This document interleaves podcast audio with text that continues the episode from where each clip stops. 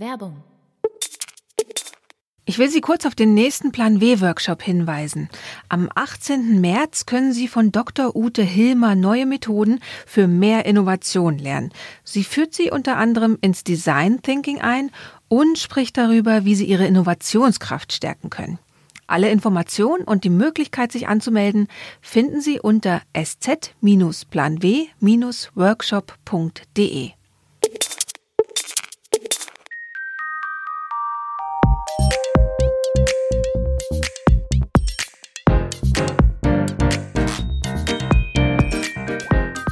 Diversity ist ein Ziel.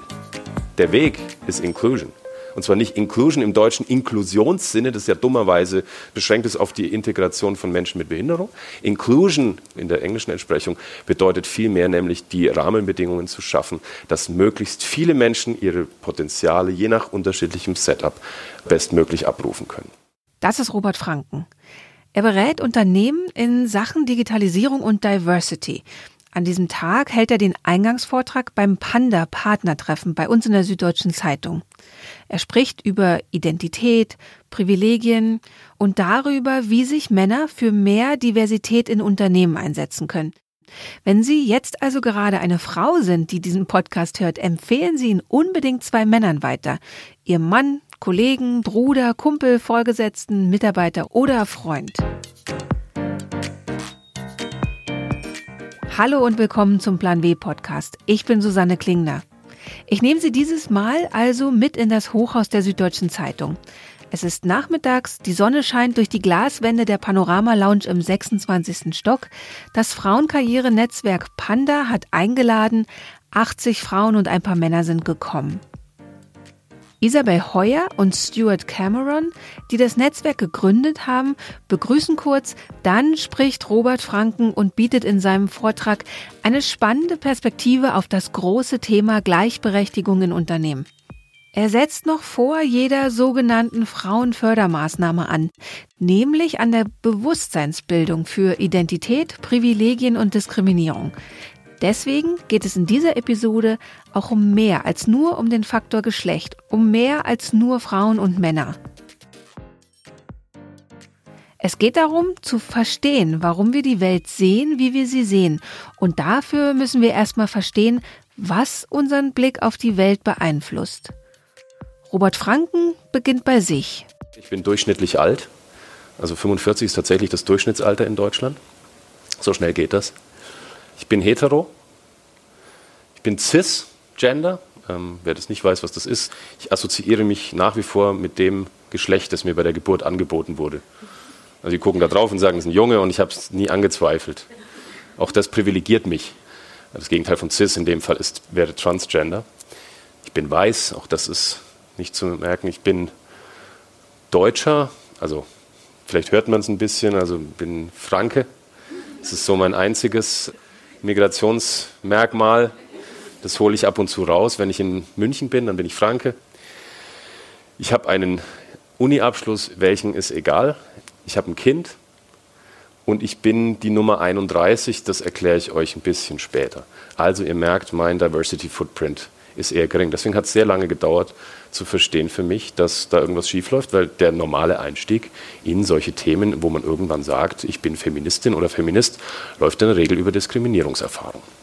Deswegen ist es mir heute so wichtig, dass andere Menschen nicht so lange brauchen, bis sie kapieren, dass irgendetwas schiefläuft und dass ihre eigene Privilegiertheit eine Kehrseite hat, nämlich für Menschen, die einer gewissen Norm nicht entsprechen. Es geht also sehr viel über Normen und dementsprechend auch um die Übung aus der eigenen Perspektive ab und zu herauszukommen.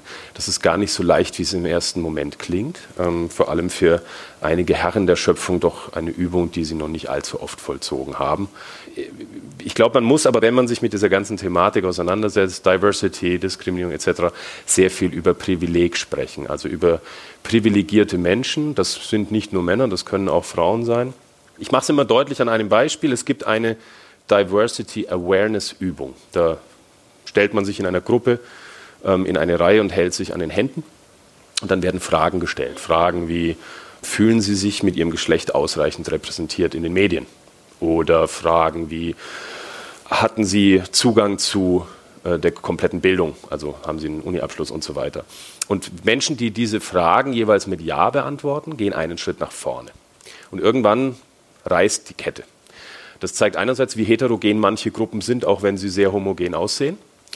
Äh, man kann die Fragen auch erweitern und sagen, dass ein Nein als Antwort einen Schritt zurück bedeutet. Da kann man auch sehr heftige Fragen stellen. Waren Sie jemals Opfer äh, sexueller äh, Gewalt ähm, oder ähnliche Dinge? Am Ende des Tages haben Sie eine zerrissene Kette und man fragt die Leute, die ganz hinten in der Kette stehen, wie sie sich fühlen. Und die fühlen sich in der Regel nicht so Bombe, weil sie mal wieder mit ihrer eigenen Diskriminiertheit konfrontiert werden und wurden. Das Spannende an der Übung ist aber nicht das, was die Leute hinten denken, sondern das, was die ganz vorne fühlen. Wenn man die nämlich fragt, wie fühlen sie sich, also die Privilegierten in dieser Gruppe, dann fühlen die sich auch komisch. Und zwar, weil sie zum Teil zum allerersten Mal in ihrem Leben mit dieser Privilegiertheit konfrontiert wurden und sich dieser Privilegiertheit bewusst wurden. Das kann eine Menge auslösen. Und ich glaube, wir müssen sehr viel über Privileg sprechen, denn Privileg hat Konsequenzen. Klassische Reaktion vieler Männer: What? More? Wieso? Warum soll ich mich meiner Privilegiertheit schämen? Und dann gibt es eine ganz einfache Antwort, das musst du nicht, weil du hast für deine Privilegiertheit original gar nichts getan. Deswegen musst du dich auch nicht schämen, aber du musst dir deiner Privilegiertheit bewusst sein, weil deine Privilegiertheit Konsequenzen hat.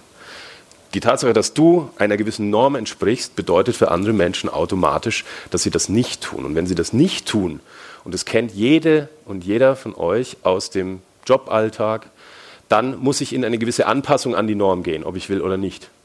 Das heißt, jede und jeder von uns spielt eine gewisse Rolle, wenn wir morgens unsere wie auch immer gearteten Uniformen anlegen und in die Jobs gehen, dann spielen wir eine Rolle. Und wie stark diese Rolle sich unterscheidet von dem, wie wir wirklich sind, das ist natürlich unterschiedlich. Deswegen sage ich zu allen immer, guckt euch genau an, wie könnt ihr diesen Weg gehen und könnt ihr den Weg dauerhaft gehen, weil diese Rollen werden im Zweifelsfall noch weiter von eurem wahren Ich, von eurer Komfortzone entfernt sein als zum Start. Aus der Komfortzone rausgehen ist wichtig, aber dauerhaft außerhalb der Komfortzone zu leben, bringt uns um oder treibt uns in den Burnout oder sonst was. Das heißt, diese Anpassung ist immer da. Das Spannende an Privileg ist im Englischen ein schönes Zitat: Privilege is when you think something is not a problem because it's not a problem to you personally. Also das wäre so diese klassische Haltung der Jungs, um in dem binären Beispiel mal zu bleiben. Was haben die denn? Läuft doch so alles gut. Also wenn ich sage, das ist nicht mein Problem und automatisch ist es auch dadurch niemandes anderes Problem, dann habe ich ein Problem kreiert an der Stelle. Es gibt eine sehr spannende Twitter-Konversation. Die Bürgerrechtlerin Danielle Muscato hat mal eine Frage an alle Frauen gestellt und hat gesagt, was würdet ihr tun? Jetzt mal die Zeitzonendebatte bitte außen vor gelassen. Was würdet ihr tun, wenn weltweit alle Männer um 21 Uhr Ausgangssperre hätten? Und die Antworten auf diese Fragen oder Frage, die ähm, haben es mir sehr eng gemacht. Also da, da ist mir ganz anders geworden, weil die antworten keine fancy Sachen, sondern sie antworten Sachen wie, ich würde gern abends im Park spazieren gehen. Ich würde gerne in meiner Erdgeschosswohnung nicht die Rollladen runterlassen müssen, wenn ich schlafe. Ich würde gerne in eine Kneipe gehen, ohne dass ich Angst haben muss, dass mir jemand was in den Drink kippt. Und, und, und, und, und ganz normale Sachen für Menschen wie mich, der ich einer gewissen Privilegiertheit mich erfreuen kann ähm, aber eben offensichtlich was ganz Besonderes für Menschen, die das nicht sind. So, und jetzt gibt es einen weiteren männlichen Reflex, der schon Hashtag geworden ist. Der Hashtag heißt Not All Men. Da ist mein Appell an die Herren, die, den, ihr, dass ihr, den ihr bitte weitergebt, ähm, diesem Reflex nicht zu erliegen, denn das ist, ein, das ist ein, irgendwie ein Allgemeinplatz. Klar, nicht alle Männer, ja, das ist logisch, aber diesem Reflex erstmal zu widerstehen, halte ich für sehr wichtig. Pflicht Wer hat Hannah Gadsby's Nanette auf Netflix noch nicht gesehen? Dann bitte jetzt sofort nach Hause gehen und gucken. Ganz wichtig, das ist eine australische Comedian, Hannah Gadsby, die ihr Dasein als queer Person in Australien, aber auch darüber hinaus beschreibt. Nanette dauert ein Stündchen, das Programm. Am Anfang lacht man schallend, am Ende heult man wie ein Schlosshund, also wenn man so konstituiert ist wie ich. Das ist eine sehr, sehr ergreifende Geschichte, aber Nanette ist nicht das Einzige, was Hannah Gadsby macht, sondern sie hat auch bei einem Dinner in Hollywood eine Keynote gehalten, wo sie den Frauen so ein bisschen erzählt hat, wie Männer so vorgehen. Und sie sprach davon Drawing a Line, also eine Linie zeichnen. Und sie sagt, Männer haben sich das Recht genommen, in dieser ganzen MeToo und Co-Debatte, eine Linie zu ziehen und sagen, das ist die Linie, ich bin hier und da sind die bösen Männer. Und diese Linie verschieben alle Männer permanent. Das heißt, sie haben die Deutungshoheit über diese Linie. Und Hannah Gatsby sagt, und das finde ich sehr, sehr wichtig, dass natürlich dieser Impuls, sich auf der richtigen Seite dieser Linie zu sehen, als Mensch, in dem Fall als Mann, sehr, sehr wichtig ist. Sie sagt, everybody believes they are fundamentally good. And we all need to believe we are fundamentally good because believing you are fundamentally good is part of the human condition. But if you have to believe someone else is bad in order to believe you are good, then you are drawing a very dangerous line. Und mein Appell ist, lasst diese Männer diese Linien nicht ziehen, sondern wenn jemand die Deutungshoheit über die Linien in der MeToo-Debatte hat, sind es in der Regel Frauen. Und das ist halt sehr einfach, sich das zu machen, auch wenn das Teil der menschlichen Natur ist, sich auf der richtigen Seite dieser Linie zu befinden. Weg von Linien, weg von Hannah Gatsby, hin zu Elefanten im Raum.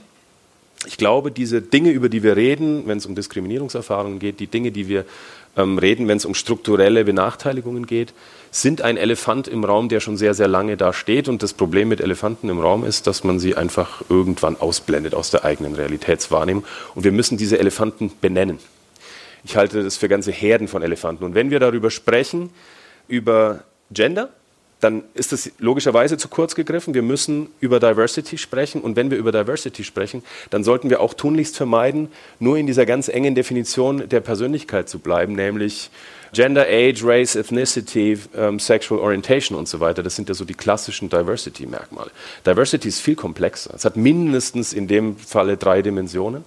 Es hat eine organisationale Dimension, eine externe und eine interne Dimension. Die interne habe ich gerade genannt. Externe könnte noch sein Einkommen, persönliche Gewohnheiten, Religionszugehörigkeit, ähm, eigener Erziehungsbackground. Und dann kommt es aber auch in den Organisationen, und da sind wir in, in dem Jobumfeld. Da geht es dann schon um die Frage, welche organisationalen Levels man bedient, in welchem Feld man arbeitet, wie seniorig man ist.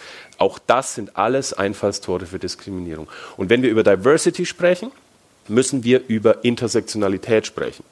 Ich erkläre gleich, was das ist. Ein Zitat von Audre Lorde passt ganz gut dazu. There is no such thing as a single issue struggle because we do not live single issue lives. Das heißt, unsere Leben und unsere Konstitutionen sind erheblich komplexer und komplizierter, als wir das ganz oft in diesen Diversity-Debatten ähm, verengen.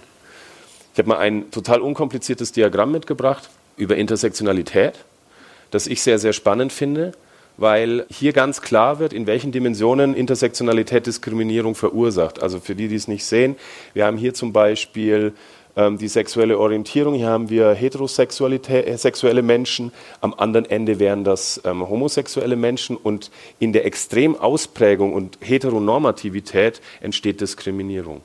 Anderes Beispiel, jemand, die oder der sehr attraktiv ist ähm, im Vergleich zu jemandem, die oder der aus bestimmten Normen heraus das nicht ist, auch da entsteht Diskriminierung. Und diese ganzen Diskriminierungsfaktoren in der Extremausprägung der einzelnen intersektionellen Dispositionen, die muss man mit reinrechnen, weil sonst verliert man in der Debatte sehr viel. Und da sind wir nämlich 0, nix weg von der binären Diskussion Mann-Frau.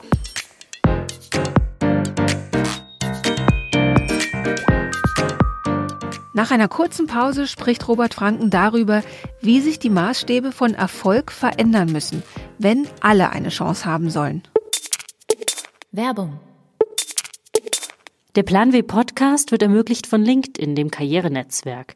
Hier können sich Mitglieder austauschen, von anderen inspirieren lassen und selbst Beiträge schreiben. Besonders Frauen können das Netzwerk für sich nutzen. Warum sie das tut, erzählt uns heute eine, die schon sehr viele Follower hat und eigentlich von einem anderen Medium kommt. Ich bin Patricia Leri, Wirtschaftsjournalistin und Moderatorin beim Schweizer Fernsehen und Kolumnistin beim Medienhaus Ringier sowie Beirätin des Institutes for Digital Business. Warum sind Sie denn bei LinkedIn?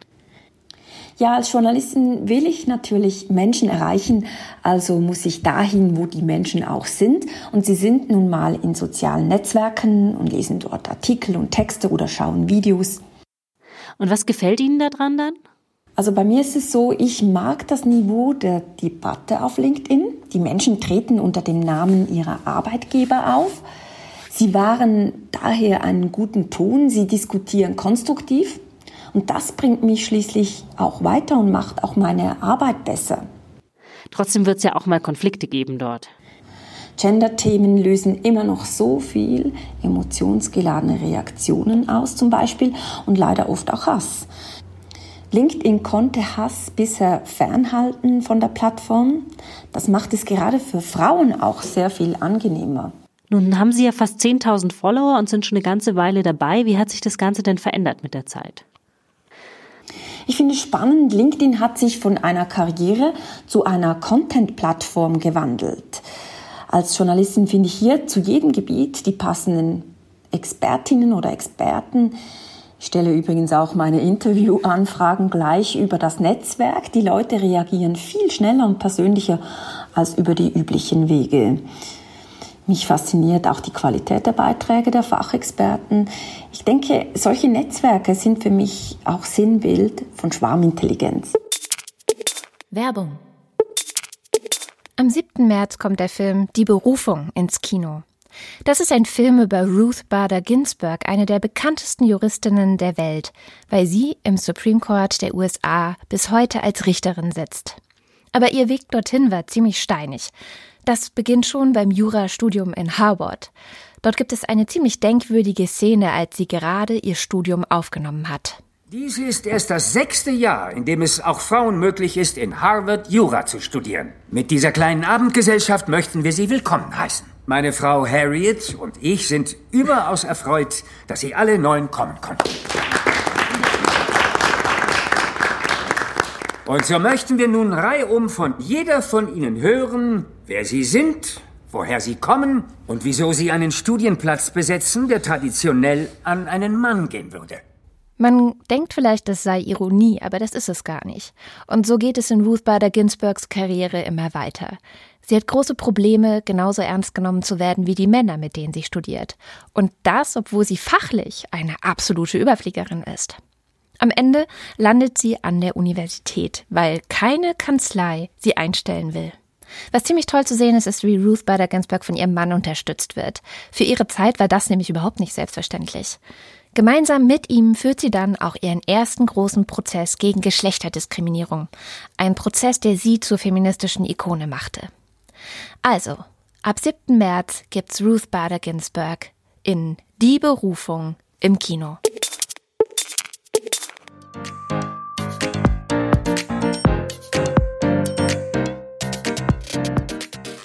Robert Franken spricht in seinem Vortrag auch über die Ambitionen von Unternehmen, für mehr Diversity zu sorgen, daran aber zu scheitern, weil sie eigentlich nicht wissen, was sie tun. Ich habe mit einer Recruiterin einer großen Beratungsagentur gesprochen, die dafür zuständig ist, möglichst viele High-Potential-Frauen aus den Unis in die Assessment Center dieses Unternehmens zu klopfen. Das ist ein bisschen despektierlich formuliert, so, genauso meine ich es auch. Ähm, und die hat mir ihr Leid geklagt. Die hat nämlich gesagt, boah, das ist so anstrengend, die alle zu finden und dann, dann kriegen wir die dann irgendwann in die Assessment Center und dann scheitern die Frauen alle. Ich so, okay, was passiert da? Und dann sagt sie, ja, die scheitern dann in dem Assessment Center. Sag ich, ja, woran denn? Dann sagt sie, ähm, am Thema Durchsetzungsfähigkeit. Habe ich sie und gesagt, echt? Ihr gebt Geld aus, um die zu identifizieren und zu motivieren und dann, und dann haut ihr die durch so ein Schema F-Ding und, und dann sind sie wieder draußen. Seid ihr bescheuert? Beispiel, Durchsetzungsfähigkeit. Wer würde sagen, Angela Merkel ist durch, nicht durchsetzungsfähig? Und wer würde sagen, Donald Trump ist nicht durchsetzungsfähig? Das sind beide durchsetzungsfähige Persona auf einer sehr, sehr breiten Range. Und wenn man jetzt mal in Recruiting-Logiken denkt oder in Teamzusammenstellungen, dann wäre es, glaube ich, übertrieben zu sagen, dass jedes Team einen Donald Trump-Typen braucht. Also ich würde fast von abraten. Aber ich glaube, wenn man eine Angela Merkel nicht im Team hat, als Typ, als Persona, dann könnte es sein, dass man bestimmte Chancen in bestimmten Branchen oder in bestimmten Herausforderungen verpasst. Mein Lieblingszitat ist erfunden, aber sagen alle, ich habe keine unbewussten Vorurteile. I do not have unconscious bias. Das ist natürlich eine der, der Kardinallügen, würde ich sagen. Denn wir haben die alle, wir unterliegen alle bestimmten Mechanismen, die uns zu Rassistinnen und Sexistinnen machen, auch wenn wir das nicht gerne hören. Selbstverständlich auch das in sehr unterschiedlichen Ausprägungen. Und wir haben das schon alle trainiert, dass wir das nicht mehr sind. Bestimmte Stereotype führen zu diesem schönen oder hässlichen Phänomen. Ich glaube, Herr Sattelberger nannte das mal homosoziale Reproduktion, abgeleitet von dem Begriff der Homosozialität. Das heißt, wir umgeben uns mit Menschen, die so sind wie wir. Das ist zutiefst menschliches Verhalten, ist aber in der Diversitätsdebatte ziemlich dämlich, denn es führt immer noch zu Boardrooms, die zum Teil so aussehen. Also ich habe die gesehen, das sind ja nicht die Typen. Und man muss auch dazu sagen, die sind bestimmt alle total nett. Also im Einzelnen sind die alle total nett. Aber irgendwann verlieren die die Selbstwahrnehmung und verlieren auch die Wahrnehmung, was sie da, was sie da tun. Das Problem ist, sie merken das nicht, weil es fühlt sich für sie gut an. Und da gibt es ein sehr schönes Zitat von Michelle Kim, einer Diversity-Aktivistin, die sagt, Homogenität, Homogeneity can lead to a well-oiled machine of like-minded people and enjoyable working environment for those in the homogeneous group.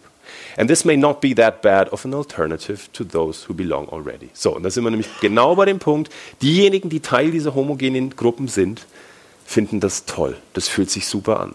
Und nehmen wir mal das Gegenteil. Diversity sucks. Ernsthaft. Also ich, ich habe 15 Jahre größtenteils als Geschäftsführer von Tech- und Community-Startups gearbeitet und ich bin kein Techie und ich musste mit ganz vielen Techies arbeiten, die sehr, sehr männlich waren und da waren sehr viele Genies dabei und alle haben sich für Genies gehalten und ich musste gucken, dass man mit denen irgendwie auch mit anderen Menschen zusammenarbeiten kann. Das war zum Teil nicht einfach. Aber es war mein Job. Ja, die Rahmenbedingungen zu kreieren, dass die ihre bestmögliche Leistung bringen, dass das aber nicht auf Kosten der bestmöglichen Leistungen aller anderen Leute geht. Und das ist das Geheimnis von Diversity. Diversity ist ein Ziel. Der Weg ist Inclusion. Und zwar nicht Inclusion im deutschen Inklusionssinne, das ja dummerweise beschränkt ist auf die Integration von Menschen mit Behinderung. Inclusion in der englischen Entsprechung bedeutet vielmehr nämlich die Rahmenbedingungen zu schaffen, dass möglichst viele Menschen ihre Potenziale je nach unterschiedlichem Setup bestmöglich abrufen können. Jetzt komme ich zu meiner Nummer 31. Es gibt eine Auswertung der Handelsregistereintragungen, äh, Geschäftsführungen von Unternehmen, von GmbHs und UGs der häufigste Vorname ist Michael, völlig überraschend, gefolgt von Thomas. Gefolgt von Andreas, gefolgt von Peter, Christian, Frank, Stefan, Wolfgang, Jürgen, Martin und so weiter. Platz 31 bin ich, deswegen, ne, ich bin Nummer 31. Platz 61 ist Katja. Katja ist der erste weibliche Vorname auf Platz 61. Diese Phänomene hat man auch in anderen Kontexten beschrieben. Wer kennt den Thomas-Kreislauf? Ne, also es gibt mehr DAX-Geschäftsführende oder DAX-Vorstände mit dem Namen Thomas als Frauen. Und es gibt in der Politik auch die sogenannte Hans-Bremse. Es gab in der Vergangenheit mehr parlamentarische Staatssekretäre verbeamteter Art, die den Vornamen Hans trugen, als es Frauen gab. Nochmal zum Thema Biases. Es gibt 300 erforschte kognitive Biases. Wer sich dafür interessiert, googeln, lesen, was auch immer. Das ist total, ein total spannendes Thema. Vielleicht eine nochmal rausgreifen, In-Group, Out-Group. Also wenn wir jetzt hier eine Teilung durchmachen würden und sagen, die eine Gruppe arbeitet eine Aufgabe und die andere auch, dann bekämpft ihr euch. Ob ihr euch vorher in der Gruppe kanntet oder nicht, völlig egal. Ihr seid In-Group, ihr wollt, dass die andere Gruppe verliert. Und so ähnlich funktionieren diese männlichen Monokulturen die bleiben unter sich. Das ist so ein typisch men menschliches Phänomen. Man möchte zusammengehören, dazugehören. Das ist auch total gut, solange es halt nicht Leute ausschließt, die wir eigentlich dringend auf der Reise bräuchten. Das Thema Diversity, also neulich eine Mail bekommen einer Mitarbeiterin eines Unternehmens, die sagte, ihre Chefin hätte ihr den Auftrag gegeben, einen Business Case für Diversity darzulegen und ob ich Zahlen liefern könnte. Ich so, habe ich hier zurückgeschrieben, äh, googeln Sie doch mal Business Case Diversity. Here we go. Das ist eine Google-Suche entfernt. Und Sie fragen mich, glauben Sie ehrlich, Sie sind so weit, dass Sie sagen, wir gehen diesen harten Weg im Unternehmen? Oder so Fragen wie, können Sie mal einen Ganztags-Diversity-Workshop mit uns machen, mit unseren Führungskräften? Da sage ich, nein. Was soll denn das bringen? Außer, dass sich danach alle wieder hinlegen. Und die legen sich alle wieder hin danach. Wir haben nur eine Möglichkeit. Wir müssen die Perspektive wechseln. Was wir machen, wir machen Fixing Women indem wir Frauen beibringen, in den Systemen, die wir kennen und die wir möglichst beibehalten wollen, zu funktionieren. Und wenn wir das auf die Spitze treiben, dann bringen wir den Frauen bei, höhere Schuhe sich zuzulegen, andere Klamotten, andere Frisur, die Stimme zu modulieren und was auch immer. Ja, also wir passen Frauen den Normen an. Und die Normen sind größtenteils extrovertiert männlich und wir bügeln das glatt, jetzt mal im übertriebenen äh, Dings gesprungen. Wenn wir das nicht aufhören und nicht die Systemfrage stellen, kommen wir nie einen Schritt weiter. Das heißt, die Aussage Stop Fixing Women müsste man natürlich erweitern, Stop Fixing People. Im Gegenteil, schafft Rahmenbedingungen, dass möglichst alle Menschen ihre Potenziale optimal entfalten können. Das ist natürlich ein Wunschszenario. Männer, und ich bleibe jetzt mal wirklich ganz hart binär bei Männern, haben genau eine Wahlmöglichkeit. Sie können sich entscheiden, ob sie Teil der Lösung werden wollen oder nicht. Und wenn sie das nicht wollen, dann bleiben sie automatisch Teil des Problems. Es gibt keinen dazwischen. Das müssen wir uns immer wieder vor Augen führen, weil wir sonst nicht gemeinsam weiterkommen. Was uns gerade passiert ist, dass wir Männer und Frauen auseinanderdividieren bei den ganzen Fragen. Dabei haben wir da alle ein riesiges Interesse dran. Ja? Diese ganze Solidarität lassen wir uns nehmen. Wir müssen gemeinsam an diesen Sachen arbeiten. Wir müssen auch da inclusive werden. Klassische Frage, Herr Franken, haben Sie einen Tipp? Wir wollen ein Frauennetzwerk bei uns gründen im Unternehmen, sage ich jetzt mal. Was haben Sie denn für Tipps? Dann sage ich, lasst es. Weil ihr kommt in einem Jahr und sagt, ja, wir haben jetzt ein Frauennetz, jetzt haben wir uns dreimal getroffen, da kommen irgendwie nie Männer. Also die Denke, auch wieder vielleicht so als Projekt, wir wollen gemeinsam Dinge lösen und bewegen. Also Frauennetzwerke haben ganz viel Daseinsberechtigung, bitte nicht falsch verstehen. Aber als Lösung des systemischen Problems, die Menschen, die strukturell benachteiligt werden, in eine Gruppe zu packen und sagen, bitte beseitigt euer strukturelles Problem, wir gucken euch auch gerne dabei zu, ist wirklich absurd. Also da brauchen wir einen ganz anderen Angang. Wer hatten schon mal ein Diversity-Training gemacht? Das ist wenig. Also wären wir ein amerikanischer Kontext, wären zwei Arme von jeder nach oben gegangen, weil es ja überall verpflichtend ist. Die bad, bad, bad News ist, es ist nicht nur so, dass Diversity-Trainings wenig bringen, sondern sie bringen in der Regel fast gar nichts und zum Teil sind sie kontraproduktiv. Ich weiß, dass der Ansatz richtig ist, etwas ändern zu wollen, aber es hat ganz viele unterschiedliche Gründe, warum das nicht funktioniert. Und einer der wichtigsten Gründe ist, Menschen lassen sich ungern sagen, was sie zu denken haben. Manchmal ist es auch so, dass man total stolz ist, durch ein Diversity-Training durchgegangen zu sein. Dann hängt man sich die Urkunde ins Büro und dann legt man sich wieder hin und es hinternach lässt man es schleifen und ist noch schlimmer als vorher, wenn man das als schlimm bezeichnen möchte. Man muss viel taktischer vorgehen. Auf meiner Visitenkarte steht Digital and Diversity Consultant. Keine Sau ruft mich für Diversity Consulting in irgendeine Firma rein. Im Gegenteil, die fragen mich, ja, Herr Frank, wenn Sie Diversity machen, was würden Sie denn dann mit einem Unternehmen machen, das schon sehr weit ist? Und dann meinen sie immer sich und ihr eigenes Unternehmen. Und dann sage ich, ich kenne keins. Und dann sind immer alle beleidigt. Deswegen ist Digital mein trojanisches Pferd. Das wollen sie alle. Wenn Sie 100 Leute fragen, sagen 101 brauchen wir. Die wissen zu 98 Prozent nicht, was genau das sein soll, aber das brauchen wir alle. Damit kommt man rein. Wir müssen diese Themen an andere Themen andocken, die businessrelevant sind. Und das ist Diversity heute nicht. Wenn morgen irgendwie die Zeiten enger werden, dann sind die Etats für die Frauenbeauftragten und Gleichstellungsbeauftragten und Diversity und sonst was sind die weg. Wir müssen das an andere Sachen knüpfen, weil sie sind businessrelevant. Ich habe zwei Einstiegsbücher, die ich immer gerne empfehle, wenn Sie auch Herren haben, mal ins Osternest legen, wäre sozusagen die nächste Gelegenheit. Das eine ist das Highlight von Rebecca Solnit, wenn Männer mir die Welt erklären, heißt es auf Deutsch Men explain things to me. Da erklärt sie nicht nur diesen Begriff, den sie geprägt hat, des Mansplainings, sondern das ist wirklich ganz, ganz spannend zum Perspektivwechseln. Das andere ist von der nigerianischen äh, Schriftstellerin und Feministin Chimamanda Ngozi Adichie, We should all be feminists. Auch das klingt gleich politischer und esoterischer, als es vielleicht erstmal ist. Das ist ein sehr, sehr tolles Buch, um mal ein paar Fragen an sich selbst auch zu stellen. Wie gesagt, in alle Osterneste aller Herren und wir hätten eine ganz andere Diskussion.